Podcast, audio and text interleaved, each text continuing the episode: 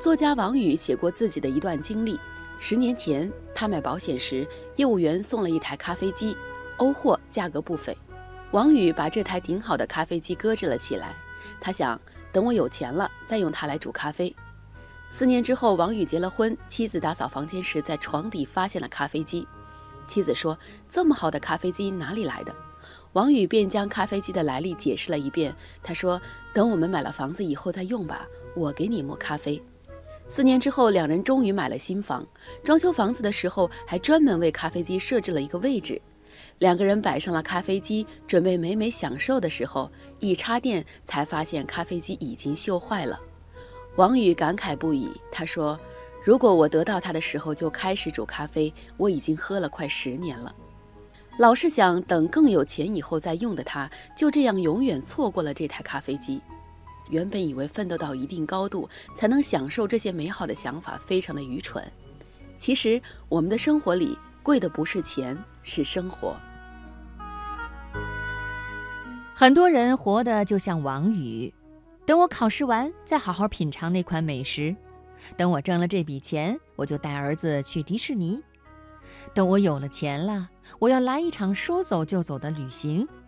等我有钱了，我也要像他那么浪漫。等我有钱了，我也要像他那样优雅。等我有钱了，我要把朋友圈的照片变成现实。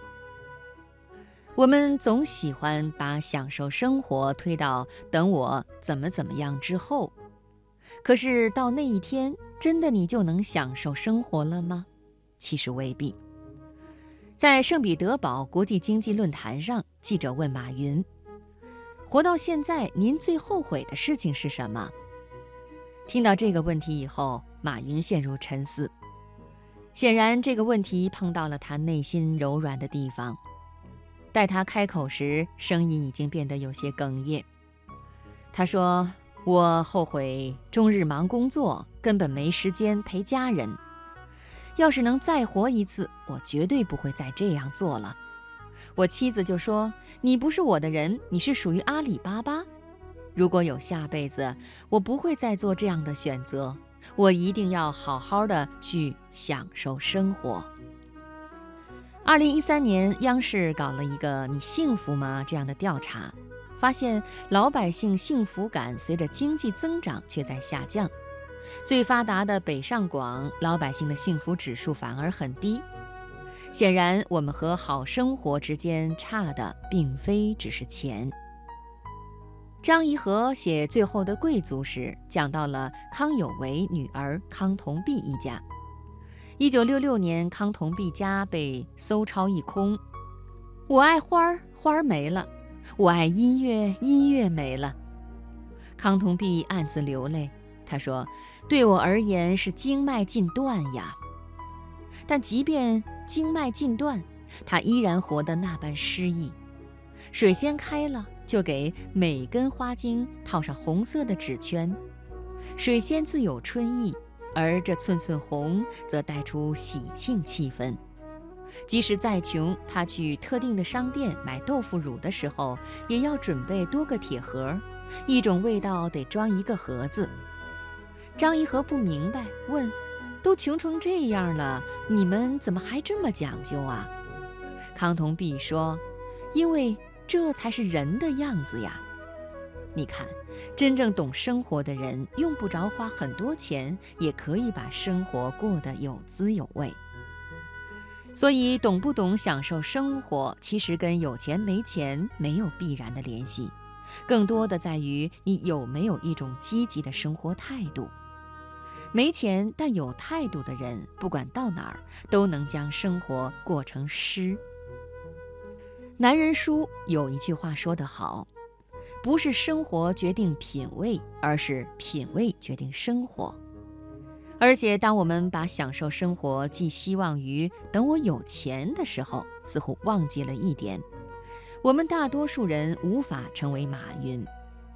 前段时间收拾旧书时，发现英汉词典上贴着一张纸条：“你终将不平凡。”记忆的风筝一下子飘回高中时代，我看见自己将腰杆挺得笔直，正正重重地写下：“你终将不平凡。”之后，小心翼翼地把纸条粘在了英汉词典上。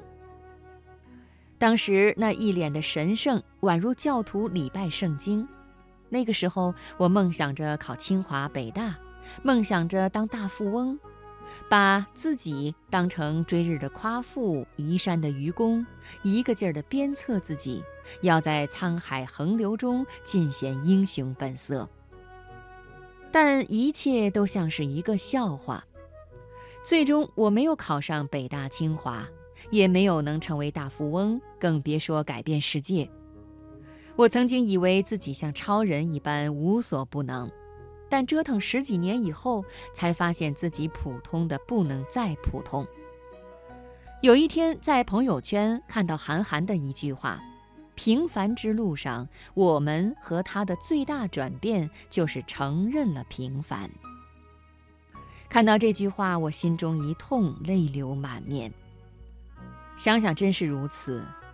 大多数人这一辈子最重要的事情，就是接受自己是一个平凡的人。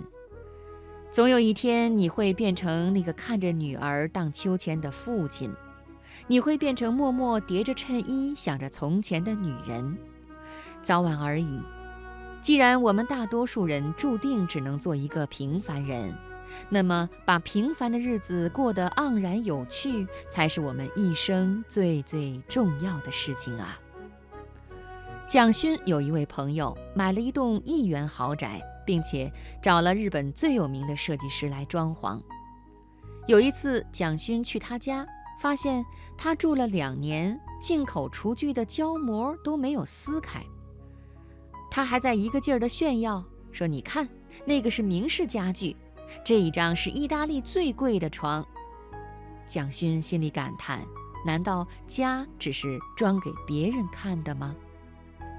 还有一次，蒋勋和几位朋友闲聊，有人说喜欢阿玛尼，有人说喜欢香奈儿，问蒋勋你喜欢什么品牌？蒋勋说：“我喜欢纯棉纯麻，材料有触觉上的记忆，排汗吸汗的过程也非常的舒服。名牌它不适合我，因为我喜欢自在。”在追求幸福的过程中，我们通常以两种方式失去自我。第一种是生活给别人看，穿时尚衣服是为了让别人看，开的车也是为了让别人看，买别墅也是为了让别人看，一切一切都是为了展现给别人看。第二种是看别人如何生活，别人有了豪车，我也想要；别人有了别墅，我也想要。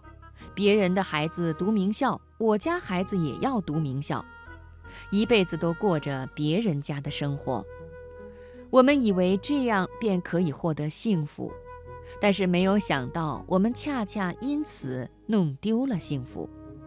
所以，创造幸福的第一个秘诀就是回来做自己。蒋勋说：“所谓生活之美，其实就是回来做自己。”我知道自己要什么，知道生命应该用什么样的方式去活着。